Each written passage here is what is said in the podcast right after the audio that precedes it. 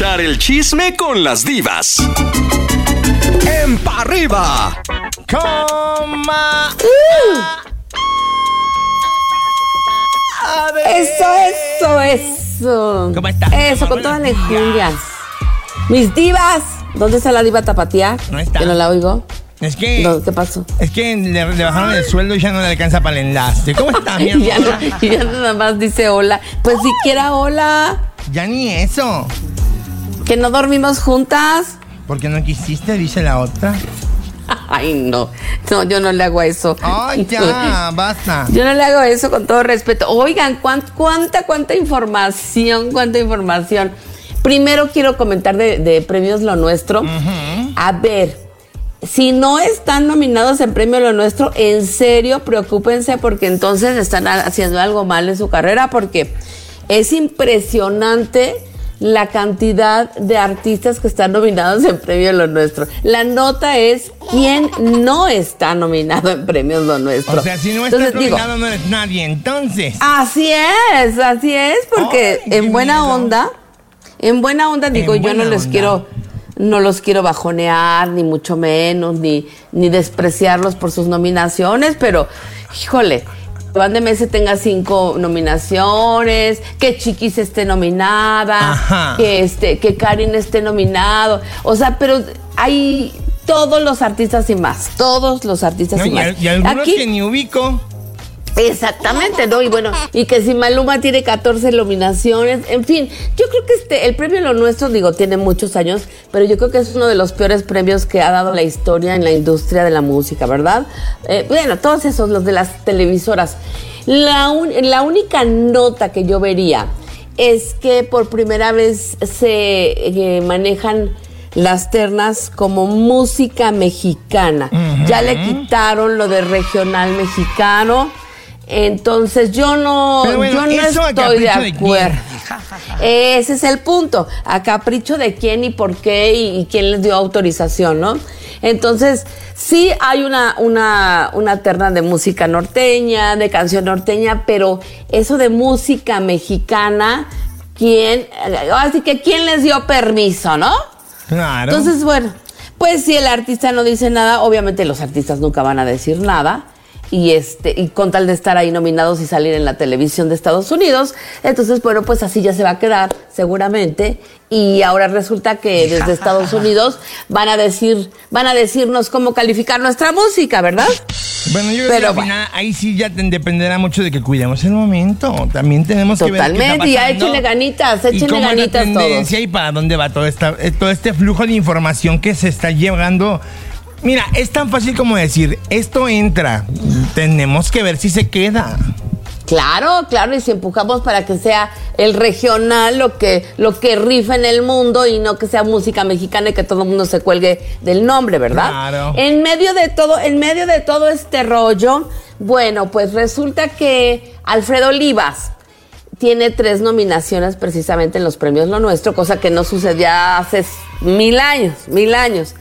Y también, bueno, pues ha anunciado que estrenará eh, una nueva canción, nuevo sencillo el 9 de febrero, pero ya con su nuevo contrato, un contrato renovado con Fonovisa Records y Universal Ay, Music. felicidades, bebé. Se había hablado mucho que si se quedaba, que si se iba, que si lo convencían, que si Se no lo tenía que decir, se convencían. dijo. Exactamente, este, la verdad es que por ahí, por ejemplo, Julián, Julián le decía que no renovara, porque Julián ahí trae sus pleititos con la, con la misma disquera. Desde hace mucho en tiempo. Fin, así es. Entonces, Alfredo ha decidido quedarse, ha renovado, cosa que me parece muy interesante porque les voy a decir algo. De, de unos años para acá los artistas se volvieron independientes, cosa que me parece maravillosa. Todos pensando que les iba a ir igual que a Band MS, porque hay que, hay que aplaudirle a Band MS que haya salido de Universal, de la agencia de René, de Fernando Camacho, de, de la oficina de Rayadora, porque hicieron una gran, una empresa muy importante y la verdad llegaron a, a los lugares que nunca hubieran imaginado y además consiguieron cosas muy importantes. Pero al final, en esta etapa de globalización, necesitaron de Sony Music. Entonces, ¿qué pasa? Cuando un artista se quiere globalizar, como está sucediendo en estos momentos con, con todo el mundo, pues necesitas al final de cuentas una empresa que te lleve para todos los países que tú no pudiste llegar como Bueno, empresa también independiente. Entendamos dos cosas. Aquí hay dos vertientes también. Porque hubo un tiempo, y hay que ser muy sinceros, también las disqueras se están adecuando al nuevo mercado. Porque hubo un tiempo en que Por la disquera servía para dos cosas. No, no. Para Y nada además eran- Y para nada. Y además eran unos contratos Muy bastante leoninos. ventajosos, leoninos. Vamos a escuchar Y música que- en lo que me, Vale, tengo una venga. llamada de una disquera. Ahorita vengo. Escuchas a las divas en Pa' Arriba. Comadre, comadre. Ay, ¿qué pasó? Oiga, bueno, pues siguen- siguiendo con cosas de disqueras, precisamente ahorita que escuchaba a Javi, bueno, pues ahí, ahí ya también ya hay jalones, entre que si el manager llevó a la disquera a Javi, la, la disquera es Interscope, y la disquera se quiere colgar el, el milagrito solos de que ellos lo descubrieron. Ah, ya saben, cuando empiezan las los dimes y diretes y los jaloneos. Cuando Pero bueno, pues ahí. mismo, el artista surgió ya diciendo cachó, la verdad Claro. es esa. Claro, y lo llevó la disque y sí lo desarrollaron dos años, porque no fue, no fue de un día para otro lo que está sucediendo con Javi, dos años. Y además, Javi, en ese inter de los dos años, tuvo un accidente mm, casi mortal, ¿eh? De verdad. Se desfiguró la cara y lo tuvieron que, así que lo tuvieron que pegar y coser porque estuvo a punto de no llegar a este momento. Es una historia muy, muy interesante. Pero bueno, ahí está. Y ahora los jaloneos están a la orden del día, así como también hay pleito.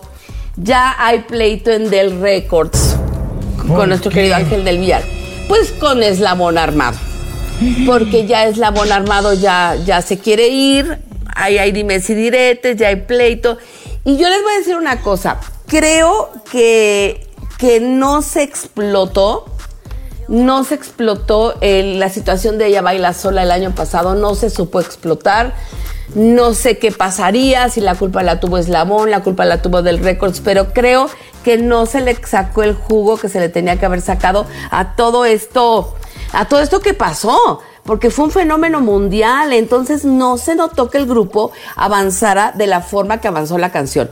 En cambio, bueno, pues vimos lo que pasó con Peso Pluma, ¿no? Obviamente es que también entendamos algo. Quien capitalizó esa canción no fue Fue Eslabón. Peso Pluma. Fue Peso Pluma, ni hablar. Pero entonces, entonces tú como disquera buscas la manera de, de- de capitalizar que la canción era de tu artista, ¿no? Ya, ok, lo capitalizó Peso Pluma y con eso se fue a los cuernos de la luna. Pero entonces tú también aprovechas si tienes tus estrategias, cosa que no sucedió con Eslabón Armado. O sea, Eslabón Armado se quedó en el mismo nivel en donde estaba. O sea, bien, pero a secas.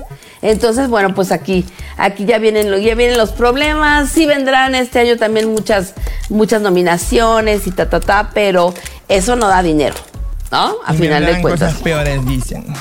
Así es, así es. Y bueno, pues también cosas de disqueras. Eh, la misma, hablando de Peso Pluma, la que, en la que está Peso Pluma, que es Fragile Music. Bueno, pues ya llegaron Santa Fe Clan, ya les había yo contado hace unas semanas. Y también se está integrando Código FN. Código FN, que no es códice. Acuérdense que se separaron. Y este, y unos son código FN y los otros son códice. Entonces, código FN entra entró a la disquera de, de Fragile Music y bueno, poco a poco pues se están haciendo de artistas porque aunque esté Peso Pluma ahí, hay que recordar que tiene su propio sello. Entiendo. Está, eh, entonces, bueno, es una, una serie de cosas que la, gente se, de verdad se sorprendería por todo lo que hay detrás de un artista y todos los movimientos, todo lo que, lo que sucede atrás de un artista, porque no nada más es el, nada más es el artista, es quién lo maneja y cómo lo maneja. ¿Cómo ves mi diva? A mí me parece impresionante porque se ha jugado muchísimo con ese proceso y al final de cuentas el quien maneja al artista ha querido tomar cada vez más relevancia y seamos Claro. francos, nunca se va a aplastar la economía del artista per se, la economía de quien lo maneja. Cuidado muchachos, ahí están jugando con fuego. Sí, no, no, no, es que, eh, o sea, todo, todo está tomando otros cauces y bueno, pues los artistas también tienen, todos, tenemos, todos tienen derecho, ¿no? A llevarse su parte, todos. Y estos son diferentes momentos y diferentes épocas. Así, así las cosas, mi, mi diva, porque la otra me Mi abandonó. amor, jamás ni la cabeza asomó, qué vergüenza. Qué feo. Pero yo les invito a que me sigan Tere Aguilera Oficial en Facebook, Tere Aguilera en Instagram y en todas las redes. Y por supuesto el canal de YouTube de Arrobando Gruperos. Arrobando gruperas. Espero en. TikTok también. Amo, mis divas. Adiós, mis cielos. Ellas Adiós. fueron las divas en Pa' Te arriba. portas bien, si te portas mal te graba. Este contenido on demand es un podcast producido por Radiopolis Podcast, Derechos Reservados, México 2024.